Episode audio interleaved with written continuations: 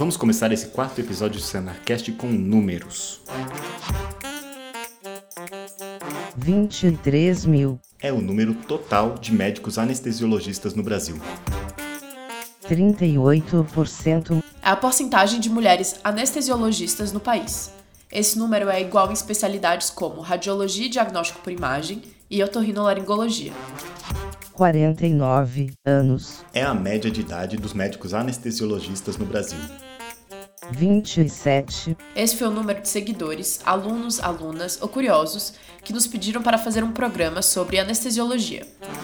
Agora, se vocês me permitem o clichê, vocês pedem e a gente faz. O programa de hoje é sobre a carreira, a rotina de trabalho, a remuneração e a residência do médico e da médica anestesiologista.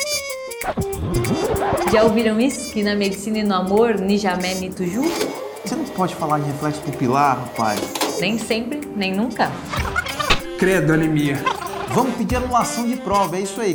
E o agente etiológico é a Borrelia burgdorferi. Parou, parou, parou. Eu não sei falar esse Se não. você virar R1 de cirurgia, dou uma dica. Guarda essa. Engorda uns 10 quilos agora, porque no próximo ano você vai perder tudo. E papa a prova. Pau na moleira.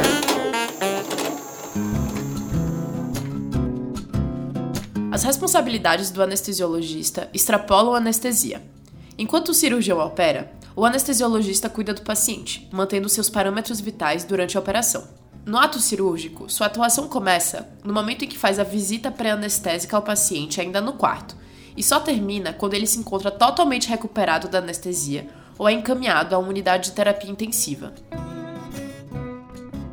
Eles estão envolvidos com os pacientes desde sua avaliação pré-operatória com exame físico, solicitação de exame e orientações necessárias. Passam pela escolha e aplicação de anestesia com monitoramento das funções vitais do paciente e vão até sua evolução no pós-operatório, gerenciando todas as possíveis irregularidades pós-anestésicas. Não há especialidade mais intensiva do que a anestesiologia. Haverá sempre, no mínimo, um anestesista para cada paciente. Antes de começar o programa, vamos deixar claro que a diferença de anestesista e anestesiologista é apenas na semântica. Anestesista é a tradução de Anesthetist. o termo britânico para o médico especialista em anestesia. Anestesiologista é o equivalente ao inglês americano, anesthesiologist, que também se refere ao médico especialista em anestesia.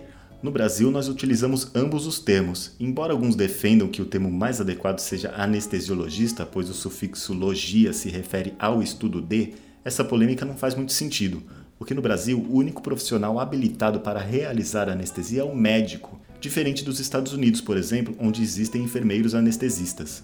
Portanto, anestesista, Ou anestesiologista, em nosso país, se refere exatamente ao mesmo profissional, ou seja, um médico especializado em anestesia.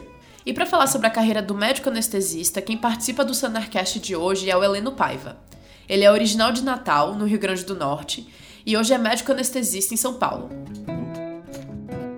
Fala um pouco a- da, da tua escolha da residência. Você estava no fim, você sabia que você ia fazer anestesia desde o começo da faculdade? Como foi o processo acho que dificilmente algum estudante, ao longo da faculdade, se apaixona pela anestesia. É muito difícil, são especialidades de bastidores. A anestesia, assim como a patologia e algumas outras especialidades, elas são muito participantes dos bastidores, elas estão ali, as pessoas não as veem, os próprios estudantes não interagem muito bem com esses profissionais. Então, dificilmente a gente tem um bom contato com anestesia ao longo da, da faculdade. Dentre as- os blocos de especialidades, na metade do curso, em torno da metade do curso, o estudante tem contato, ele geralmente tem uma disciplina de anestesiologia. Ela acontece geralmente no final desse bloco, quando o estudante já passou por cirurgia ou está passando por cirurgia, dependendo do currículo da faculdade, o estudante tem contato com anestesia. Geralmente é uma disciplina única, isolada, o estudante vê alguns preceitos, algumas coisas durante seis meses, ele estuda uma, uma base teórica da anestesia, mas isso é tudo muito superficial. Ele tem geralmente pouquíssimo contato com a prática, se tiver contato como um todo, e essa prática fica, no geral, muito restrita a, ao internato de cirurgia. Durante o internato de cirurgia, o estudante vai estar estudando as técnicas cirúrgicas, a paramentação, materiais, tudo, e junto a isso, ele tem um pouco de contato com o anestesista. Mas isso é extracurricular. Na, na realidade, o, o interesse do, do internato de cirurgia é a cirurgia. Requer que o estudante busque ativamente esse contato com, com o anestesista para ele poder ter uma noção de como funciona a especialidade. É, o que aconteceu comigo, particularmente, é que eu fazia estágio extracurricular em cirurgia. E nós tínhamos muito contato com cirurgiões, com alguns residentes da cirurgia, e, consequentemente, nós tínhamos contato íntimo próximo com os anestesistas, que eram pessoas super gente boas, que ajudavam muito a gente, que davam dicas, e a gente já começava a ver o perfil profissional e o modo como o cara trabalhava ainda na graduação. Eu acho que eu fui um beneficiado disso daí, porque eu tive esse contato que pouca gente tem. O, o normal do internato em, em, cirurgia é que você tem muito contato com cirurgião e com residente de cirurgia, mas pouco contato com anestesista ou com residente da anestesia. Na verdade, eu fiz um processo que eu recomendo bastante, na verdade ao longo da faculdade, eu estudei tudo, me dediquei a tudo e tentava ver um, bocadinho de cada coisa, inclusive especialidades que hoje eu vejo que eu jamais faria, eu já sabia que jamais faria, como, por exemplo, reumato ou cardiologia, eram especialidades que eu tinha certeza que eu não trabalharia com aquilo. Mas eu estudava tudo aquilo, me preparava, fazia as provas, dava o devido valor a cada uma das especialidades. Com o passar do tempo, com o começo do internato, no quarto, quinto, no, desculpa, no quinto e sexto ano, o começo do internato, comecei a excluir especialidades que eu não faria. Então comecei com essas, comecei excluindo reumatologia, cardiologia, endócrino, e rapidamente eu percebi que eu não iria fazer clínica médica. Então clínica médica foi a primeira a primeira rol de especialidades que eu é, excluí da minha listinha. E depois eu comecei a excluir outras especialidades, então excluindo é, é, patologia, medicina nuclear, excluindo cirurgia, algumas coisas de cirurgia. E ao, a próximo ao final do curso, eu tinha diminuído meu rol de opções para alguma coisa em torno da cirurgia, radiologia ou anestesia. E só no, no, último ano que realmente eu me decidi excluir as demais e fiquei com anestesia mesmo. Mas eu acho que a, a escolha por exclusão é uma boa, uma boa escolha. Você não precisa escolher exatamente aquele que, te, que é apaixonante, aquela especialidade que é a especialidade dos sonhos. Não, você não precisa escolher assim. Você pode escolher aquelas que você não se vê trabalhando e daí você diminuiu as, seu, as suas opções para um tamanho tão agradável que é fácil escolher entre duas ou três. Contra escolher entre 52, 53, 55, não lembro o número certo. Escolher entre 55, 50 e tantas é muito difícil, mas escolher entre duas ou três é bem mais fácil. Uhum. Então, eu acho que isso aconteceu historicamente por um engajamento menor que havia do, do pessoal da anestesia com a graduação. Isso deve ter ocorrido lá pelos anos 60, 70. Para ser médico anestesista é preciso fazer a residência médica, que é de acesso direto e dura três anos. A formação dos anestesiologistas é bastante eclética, abrangendo áreas como cardiologia, clínica médica, pneumologia, terapia intensiva e outras mais, mas com a finalidade única de transformar o ato anestésico cirúrgico no mais seguro possível para o paciente. No ciclo econômico da, da nossa sociedade, né, a, a as várias disciplinas, as várias especialidades, elas ciclam por períodos de altas e baixas, né? Há momentos, há alguns anos, que uma especialidade determinada X está em alta, o pessoal está fazendo porque, puta, tá dando um dinheirão, então os caras estão correndo atrás da especialidade que paga bem, que tem status, e depois as especialidades caem, depois elas voltam. Ah, exemplos que temos clássicos aí são a pediatria, notoriamente, durante uma, certa época, foi um pouco menosprezada, foi um pouco tida como uma especialidade secundária e era bem pouco procurada, e depois ela voltou a crescer com o crescimento da, da especialidade como um todo, produção científica, tudo. Outra especialidade que passou por isso foi, nos anos 80 e 90, a própria dermatologia, que naquela época, uns 30 anos atrás, era a especialidade considerada fraca, que a pessoa achava que não tinha um mercado legal, e depois a coisa começou a crescer e talvez hoje nós estejamos no platô na dermatologia já para uma queda. E, e a anestesia também cicla assim. Assim a cirurgia segue um padrão mais estável mas a anestesia ela ela cicla um bocado. Há épocas em que tem um interesse maior há épocas que tem um interesse um pouco menor mas na anestesia isso é um pouco é, controlado porque a, a quantidade de anestesistas que precisa no, no, no mercado é geralmente equiparável à quantidade de cirurgiões então, o crescimento do interesse em anestesia cresce junto com o crescimento do interesse na cirurgia. Então, elas andam meio que de mãos dadas, né? E o que é considerado uma, uma boa instituição para fazer a residência de anestesiologia? Pronto, esse é um, esse é um ponto bacana. É, a SBA publica, e ela tem no site delas, a gente consegue achar esse link para vocês, eles publicam o ranking das especialidades. Eles publicam não no formato de primeiro, segundo, terceiro lugar. Eles publicam os quartis o primeiro quartil, o segundo quartil, o terceiro quartil e o quarto quartil. Então eles categorizam quais são aquelas, aquelas especialidades que estão na, na, no primeiro quartil, no segundo, terceiro e quarto. A minha escolha de especialidades, a minha escolha de instituições, foram todas instituições que na época estavam no primeiro quartil, que seriam então, com base no, no, nos critérios da SBA, seriam as melhores, as melhores residências do país. É, a SBA usa vários critérios para escolher essas, essas residências. Eles fazem provas com todos os residentes anuais. Algumas outras especialidades também fazem provas assim, por exemplo, a ortopedia também faz prova, faz uma prova anual. Eles fazem essa prova para ver a qualidade do ensino. Eles observam a, como, como é a distribuição de estágios, a carga horária, se o estudante tem contato com terapia intensiva, se o estudante está, se o, o, residente, se o residente tem contato com terapia intensiva, se o residente tem contato com, com, com procedimentos, se ele consegue fazer muitos, muitos procedimentos, se o residente está sempre amparado por um, um preceptor ou um médico assistente, e dá uma nota para o centro de treinamento. Essa nota eles não publicam, eles só publicam o desempenho por quartis. Então nós não temos acesso a qual nota cada centro de treinamento recebeu, mas nós sabemos se ele está no primeiro, no segundo, no terceiro ou quarto quartil. Eu acho que isso guia bastante a escolha da, da instituição para aquele estudante que quer prestar residência em anestesiologia. A representação máxima da anestesiologia como especialidade médica cabe à Sociedade Brasileira de Anestesiologia, a SBA, uma associação civil sem fins econômicos fundada em 1948.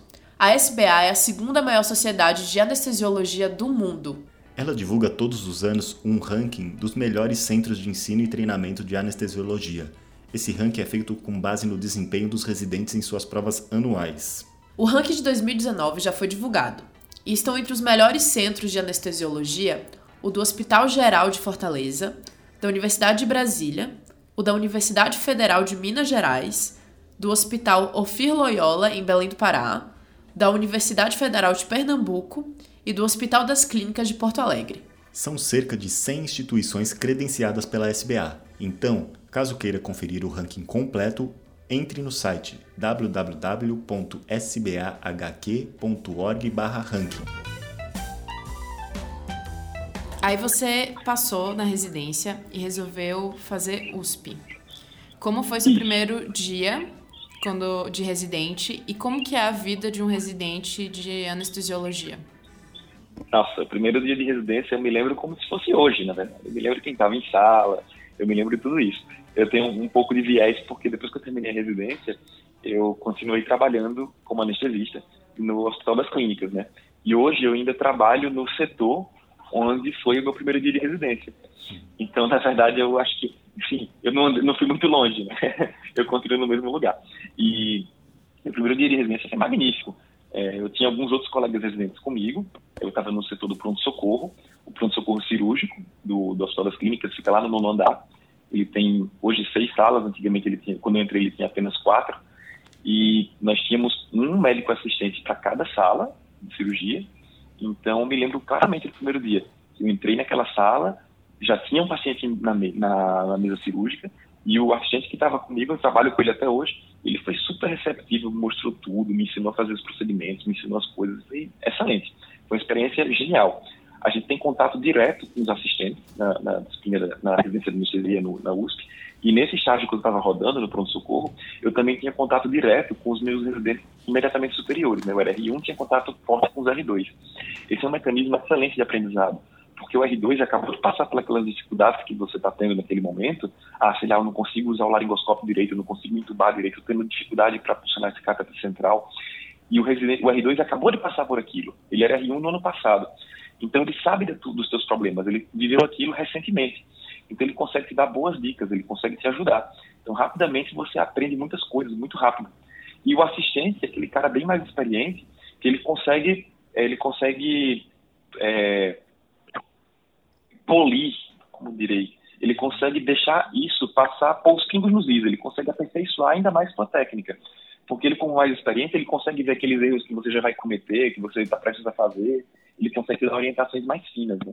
Então, esse contato do, nesse estágio, por exemplo, do R1 com o R2 e com assistência é muito bom.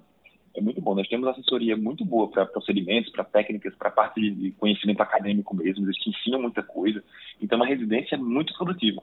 Os primeiros meses de residência, o, o médico residente de anestesia, ele aprende muita coisa. Ele vê um mundo novo, porque, como a gente já discutiu, é uma especialidade de bastidores, né? Então você não está muito familiarizado com aquela dinâmica toda. E o, o, o R1 aprende muita coisa muito rápido. Então, a diferença do primeiro para o segundo mês da, da, residência é notória. Do primeiro semestre para o segundo semestre é mais notória ainda. Então, o residente do primeiro ano, com seis, sete, oito meses de residência, ele, ele já é outra pessoa, ele já aprendeu muita coisa. Ele aprende muita coisa muito rápido. E, e ele, aprende, dinâmica, ele aprende na prática, assim, lá no centro cirúrgico mesmo. Ou ele aprende na divisão? prática. Ele, não, ele, aprende, ele tem muita prática, mas ele tem uma série de aulas que isso varia de, de, de de residência para residência, inclusive isso é modificado todo, todo ano, eles buscam tentar melhorar, aperfeiçoar a melhor forma didática para chegar nisso aí. Na, na época que eu entrei na residência, nós tínhamos aulas quase que todos os dias no, no, no começo do R1. Então, a nossa rotina era, a gente chegava no, no, centro cirúrgico, independente do estágio, ou dependendo do estágio, na, na UTI, ou seja, lá onde você estivesse rodando. Geralmente, os estágios começavam às sete da manhã, a gente tinha uma hora de almoço regular, bonitinho, certinho, e a gente ia até às cinco da tarde às 5 da tarde a gente tinha aula, as aulas demoravam entre uma a duas horas, e depois dessas aulas teóricas, nós fazíamos as visitas pré-anestésicas das cirurgias do dia seguinte. Então nós saíamos do hospital pelo menos umas 8 da noite, por aí. Meu Deus, então, hein? 13 horas é, de serviço. É, não, mas é, então, mas é muito, é muito gostoso, porque você, como eu estou falando, na parte, na parte prática, não é que você está tocando o serviço, nesse, né, nessa pesquisa da residência, você não está tocando serviço, você é dispensável o serviço. O serviço funciona sem o residente. Inclusive, hoje, como, como médico assistente, eu digo que o serviço funciona melhor sem o residente. Hum, porque isso, o residente, isso, os três anos de é residência não depende de nenhum, nenhum dos residentes. É, então. O residente da anestesia, na verdade, ele é um fator de atraso. Né? Ele é, o, o médico assistente, ele precisa diminuir o ritmo e mais lento para poder ensinar o residente. Então, o residente ele está lá como um estudante, ele não está lá como um tocador de serviço, ele não está lá para levar o plantão, para fazer, para resolver aquilo e, e ir embora. Não, ele está lá para aprender. Então ele aprende muita coisa, o assistente ensina muita coisa para ele, o R ensina muita coisa para ele. Então é uma rotina cansativa de mais ou menos 13 horas por dia, em alguns estágios, com plantões noturnos, com tudo, muitas vezes. Mas ele aprende muita coisa, é muito bacana. E aí você sai tarde do hospital, mas você sai você sai tranquilo de que você aprendeu muita coisa, de que você viu muita coisa, de que você está se tornando um profissional a cada dia melhor. E assim, se você, o residente de anestesia, se ele escreve um diário, vamos supor, ele, o que, que, eu fiz hoje, ele vai ver que cada dia ele vê uma coisa nova, ele aprendeu um conceito novo, ele descobriu uma técnica nova, alguma coisa diferente. Então o aprendizado é muito bom, é muito rápido, é muito bacana. Fala sobre e... as matérias, o, o que é que vocês aprendem especificamente? Ah, beleza. É, em termos de aula teórica, a gente Isso. observa muito no, no, começo da residência, a gente tem muita aula em fisiologia.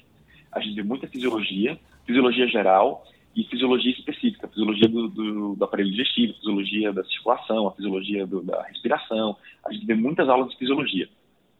E junto a essas aulas de fisiologia, a gente tem muita aula de farmacologia, que afinal de contas, o anestesista é um profissional que lida com uma miríade de drogas terminável.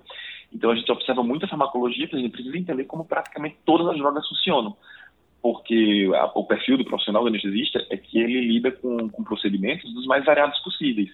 Então hoje eu estou anestesiando uma criança de 700 gramas que nasceu há duas horas, mas amanhã eu estou anestesiando um, um velhinho de 95 anos. Entendeu? Então ele precisa ter essa noção da fisiologia de, de, de todos, de tudo. A noção da, da farmacologia de tudo. E a farmacologia do anestesista é muito específica, porque ela envolve drogas que só o anestesista usa. Então, em farmacologia, nós temos algumas coisas bem específicas que nenhuma outra especialidade tem. A, a começar por farmacologia dos, dos anestésicos inalatórios. A ninguém usa anestésico inalatório, a não ser o anestesista. Farmacologia dos bloqueadores de junção neuromuscular. Farmacologia dos opioides, dos anestésicos venosos. Então, é uma, uma dos anestésicos locais. Então, isso é estudado pelo anestesista a fundo e nenhuma outra especialidade estuda isso como um todo, ou se estuda, vê muito, muito informação.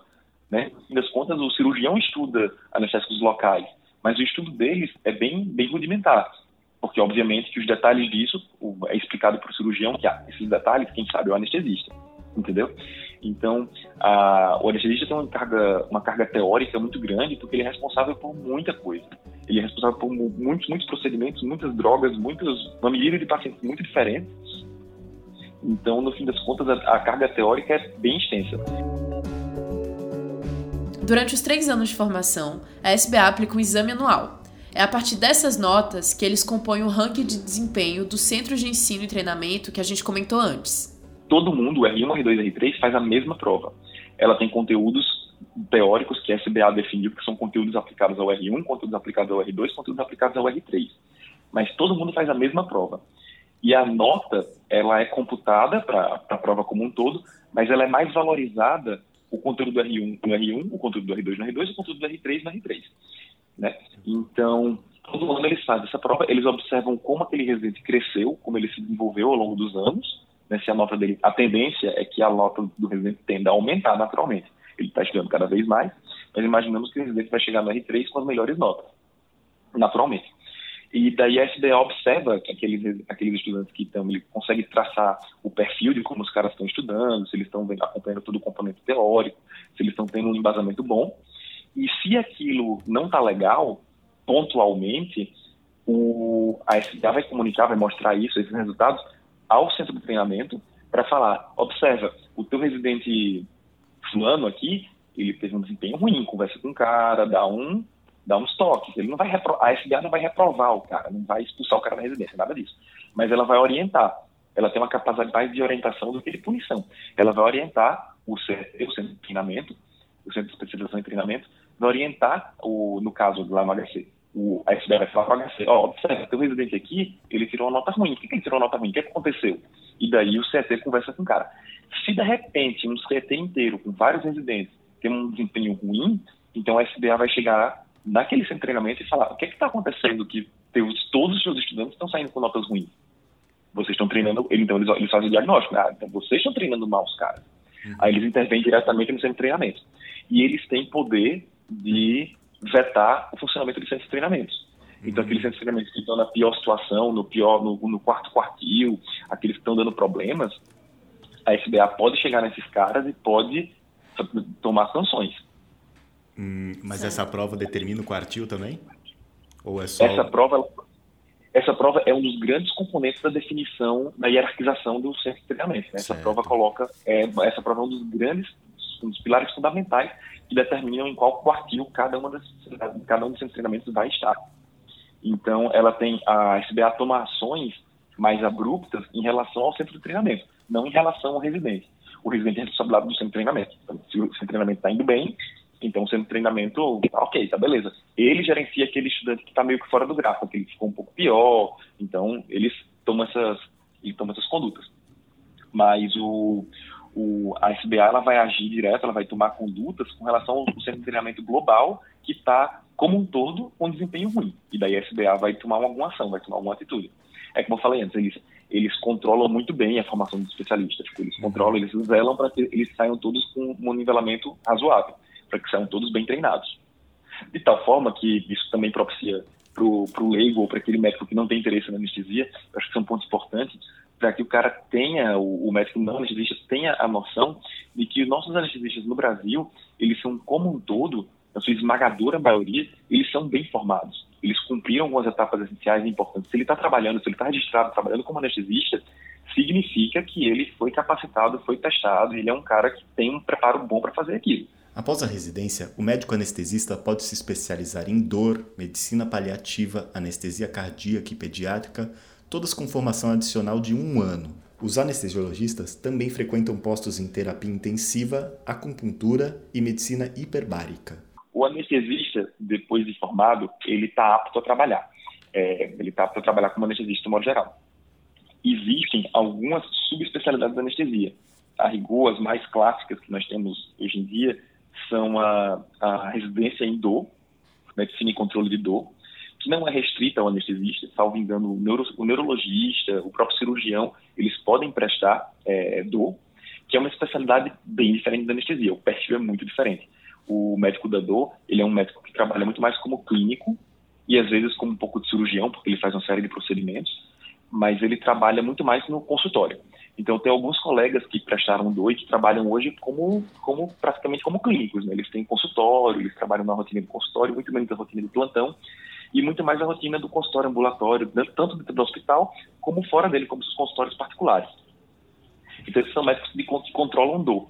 Nos hospitais, eles estão mais interagindo com as, os pacientes que sofreram, é, que estão com dor aguda, dor oncológica ou dor pós-cirúrgica, por N motivos. E no consultório ele trata muito mais de questões como dores crônicas, né, como síndrome neuro, né, neurálgica complexa, complexa como é, fibromialgia. Então o médico de dor ele trata lombalgia sem causa específica, ele trata essas dores, ele diagnostica e trata isso aí. Ele vira um clínico. É um ano de especialização, a, a, a, a medicina de controle de dor, ela leva um ano de especialização. O programa de dor do, do HC é muito forte, ele é muito bom. Os colegas que fizeram lá falam muito bem dele, eu vejo que são profissionais muito bem formados. A parte de medicina de controle de dor já foge um pouco da anestesia, já não está tão sob o controle da SBA, e além da medicina de controle de dor, nós temos também algumas, algumas residências que oferecem um quarto ano em é, anestesia cardiológica ou anestesia pediátrica. Acho que em alguns lugares até temos é, anestesia obstétrica. Hum. Mas essas especializações não são mandatórias. É, você não precisa fazer o, o ano extra de, de, de, anestesia cardiológica para fazer anestesia de cardiologia. Uhum. Não é mandatório. É interessante, mas não é mandatório.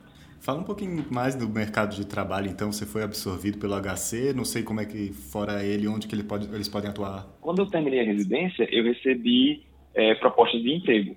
O HC foi uma delas, eu comecei a trabalhar em outro hospital na, na, na, rede, na rede particular, em São Paulo. E eu optei, assim que eu me formei, por trabalhar em apenas dois empregos. Alguns colegas trabalham em apenas um, e alguns colegas trabalham em três, às vezes quatro empregos o contraponto de você ter múltiplos empregos é que geralmente cada um desses empregos eles vão te dar uma escala de plantões e essa escala de plantões você vai estar fixo ao longo da semana, mas você vai eventualmente cobrir fins de semana. Então, se você tem múltiplos empregos, você tem múltiplas escalas de fim de semana para fazer um malabarismo. Às vezes está escalado em duas ao mesmo tempo, às vezes não é tão interessante. Então, eu optei profissionalmente por trabalhar em dois empregos, assim, só tenho duas escalas de fim de semana para lidar e eu consigo manejar isso com, um certo, com certa folga. Então, atualmente, eu tenho um ou dois dias livres por semana. Então, trabalho, por exemplo, hoje é quinta-feira, hoje é meu dia livre da semana. E eu uso esse dia livre para ou ficar em casa descansando, gravando podcast, ou, ou para ou trabalhar como freelancer. Às vezes a gente tem aquele aquele colega cirurgião que vai fazer a cirurgia dele e ele vai levar, ele vai para um hospital X determinado e ele não quer usar o anestesista de plantão, ele quer levar um colega dele que trabalha com ele já. Isso é interessante para ambas as partes. Então a gente trabalha como freelancer.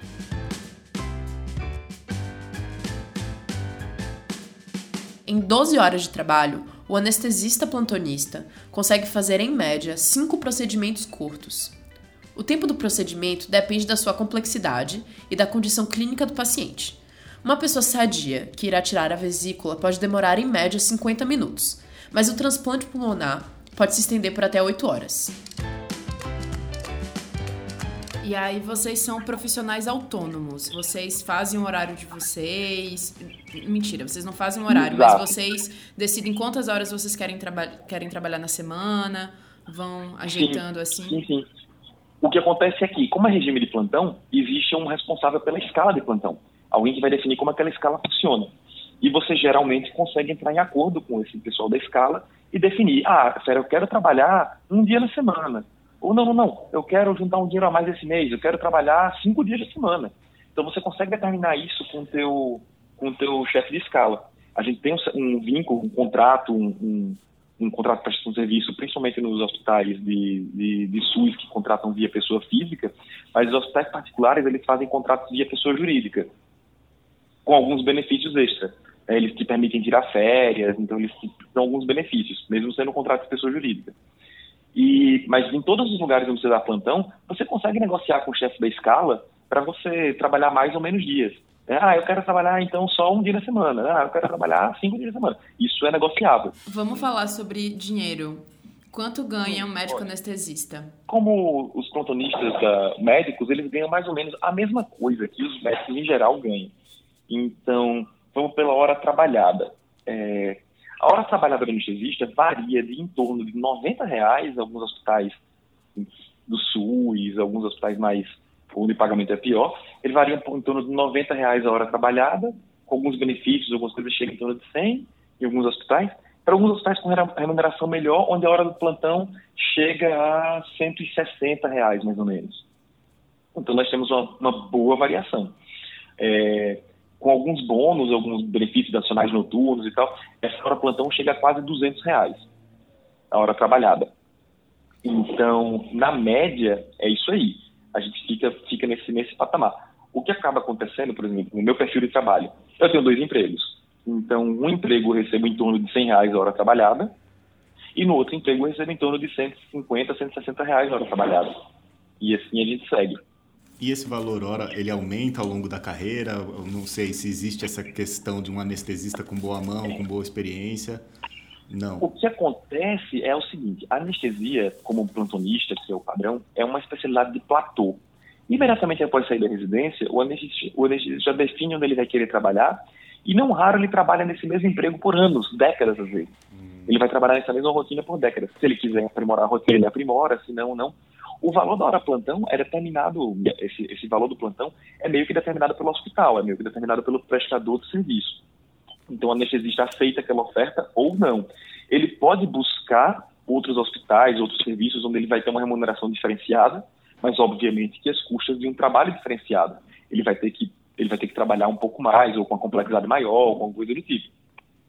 Mas ele vai estar, tá, ele vai estar, tá, ele pode modificar ao critério dele. Mas o que infelizmente acontece na anestesia é que não vai haver, dificilmente isso acontecerá com um profissional, uma valorização do serviço. Uhum. Ah, não, esse profissional está aqui comigo há 10 anos, então vamos aumentar o valor do plantão dele porque ele está aqui experiente, trabalhando com a gente esse tempo todo. Não, isso geralmente não acontece.